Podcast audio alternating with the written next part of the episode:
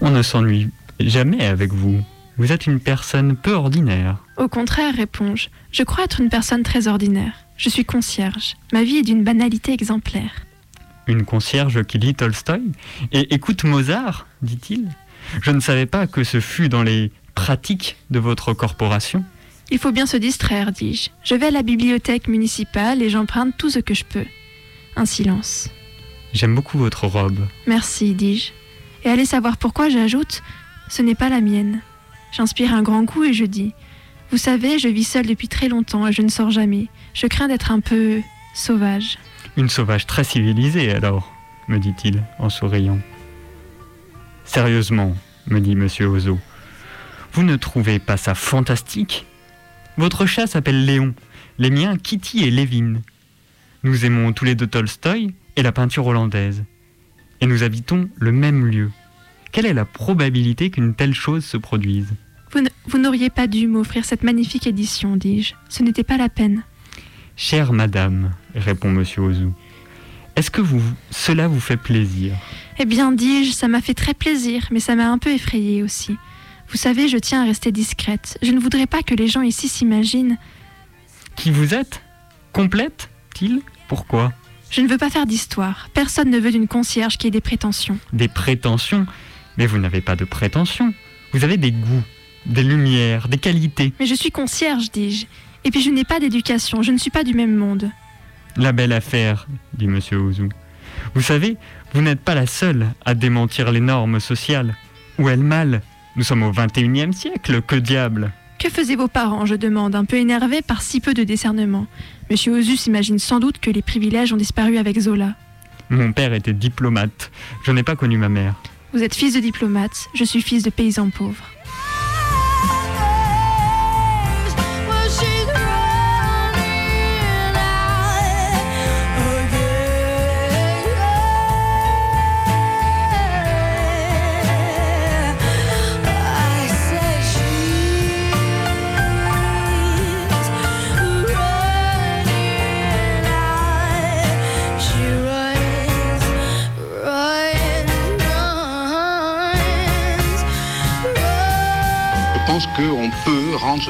Compte euh, par combinaison de facteurs, enfin des différences les plus singulières, les plus individuelles. Ce qui contribue à faire que le goût est vécu comme, comme euh, naturel.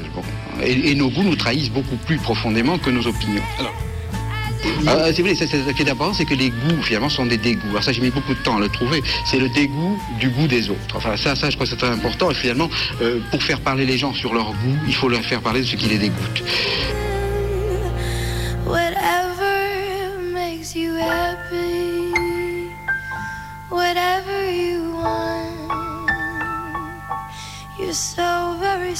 Mathilda avait lu tous les magazines de la maison. Un soir, elle prit son courage à deux mains et demanda à son père une chose dont elle mourait d'envie. Un bouquin C'est quoi cette histoire? Pourquoi faire? Pour lire. Pour lire. Pourquoi tu veux lire alors que t'as un poste de télévision là sous ton nez? Tout ce que tu trouves dans un bouquin, la téloge te l'apporte sur un plateau et plus vite. Cache-toi Mathilda avait déjà compris qu'elle était quelque peu différente de sa famille. Elle voyait bien que ce dont elle avait besoin, elle devrait l'obtenir seule.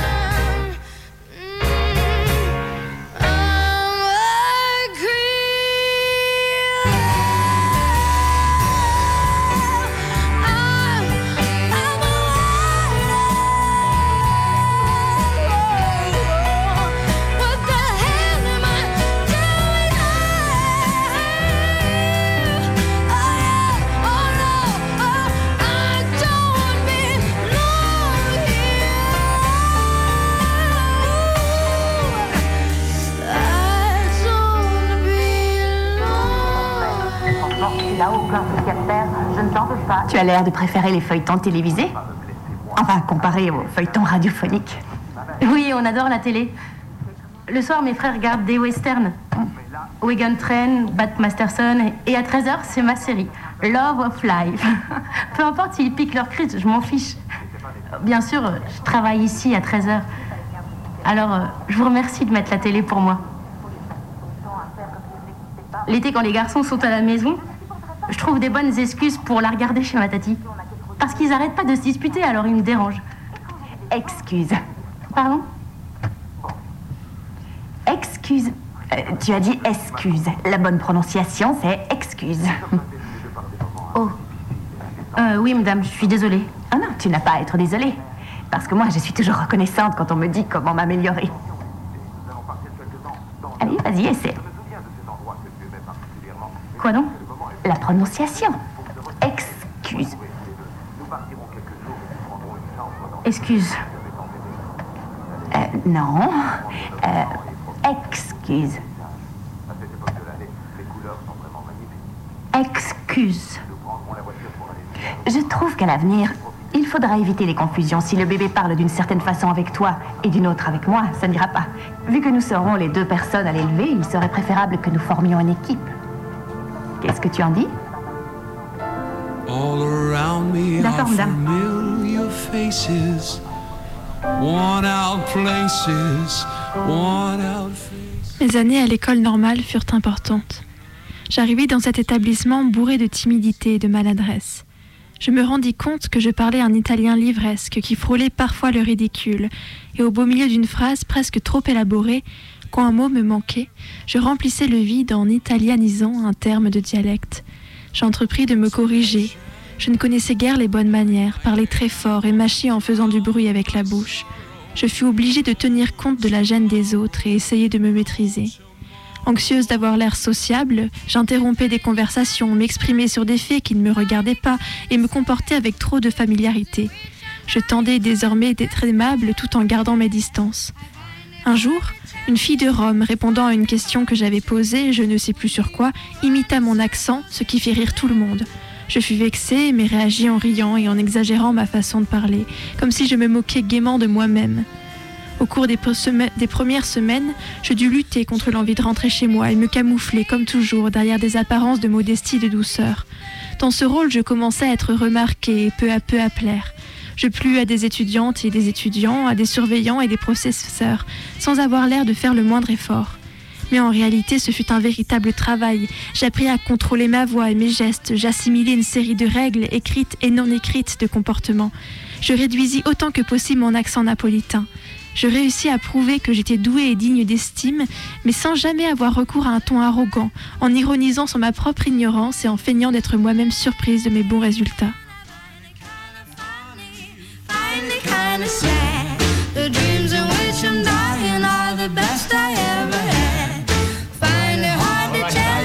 Say it again. Hard to change. The rain in Spain stays mainly in the plain. The rain in Spain stays mainly in the plain. Didn't I say that? No, Eliza, you didn't sigh that. You didn't even say that. Now, every night before you get into bed, where you used to say your prayers, I want you to say, The rain in Spain stays mainly in the plain 50 times. You get much further with the Lord if you learn not to offend his ears. Now for your H's.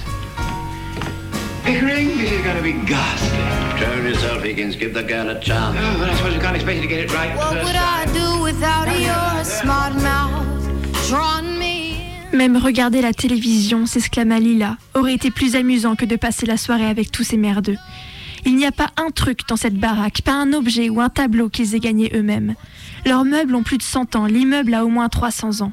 Il y a des livres neufs, oui, mais il y en a d'autres très vieux et tellement couverts de poussière qu'on voit bien qu'ils n'ont pas été feuilletés depuis des siècles. Des vieux machins qui parlent de droit, d'histoire, de science et de politique. Ah, ils ont tous lu étudié là-dedans, père, grand-père et arrière-grand-père. Depuis des centaines d'années, ils sont au minimum avocats, médecins ou profs. Du coup, ils causent comme ci et comme ça, ils s'habillent, mangent et bougent comme ci et comme ça. Tout ça parce qu'ils sont nés au milieu de ces choses-là. Ils n'ont pas une idée dans le crâne qui soit vraiment à eux, pas une qu'ils se soient donné la peine de penser. Ils savent tout et ils ne savent rien. Elle embrassa son mari sur le cou et lui lissa les cheveux du bout des doigts. Si tu étais venu, Steph, tu aurais juste vu des perroquets qui ont appris à dire cocorico, cocorico. On ne comprenait pas un mot de ce qu'ils disaient et ils ne se comprenaient même pas entre eux. Tu sais ce que c'est, toi, l'OAS Tu sais ce que c'est, l'ouverture à gauche? La prochaine fois, ne m'emmène pas, les nous. Emmène plutôt Pasquale. Comme ça, tu verras comment il le remettra à leur place en trois coups de cuillère à peau. Des chimpanzés qui pissent et chient dans des toilettes au lieu de faire par terre, c'est tout ce qu'ils sont. Et pourtant, ils prennent de grands airs et prétendent savoir ce que devrait faire la Chine en Albanie, en France ou à Kantanga. Et toi aussi, Léna, il faut que je te dise, fais gaffe, t'es en train de devenir la reine des perroquets. Elle se tourna en riant vers son mari. T'aurais dû l'entendre, lui dit-elle. Et elle fit d'une petite voix. Cui cui, cui cui. Tu montres à Stefano comment tu parles à ces gens-là? Le fils Saratore et toi du pareil au même. La Brigade mondiale de la paix, nous avons les capacités techniques, la faim, la guerre. Mais tu te donnes vraiment tout ce mal-là en classe juste pour pouvoir parler comme ce mec? Celui qui sait résoudre des problèmes travaille pour la paix. Bravo. Tu te rappelles comme il savait bien résoudre les problèmes, le fils Saratore Oui, tu te rappelles et pourtant tu l'écoutes. Toi aussi, tu voudrais être la marionnette qui joue les filles des quartiers pauvres afin d'être reçu chez ces gens-là Alors que tout ce que vous voulez, c'est nous laisser dans notre merde là, tout seul, à nous taper la tête contre les murs pendant que vous, vous êtes occupés à piailler et à pérorer. La faim, la guerre, la classe ouvrière, la paix.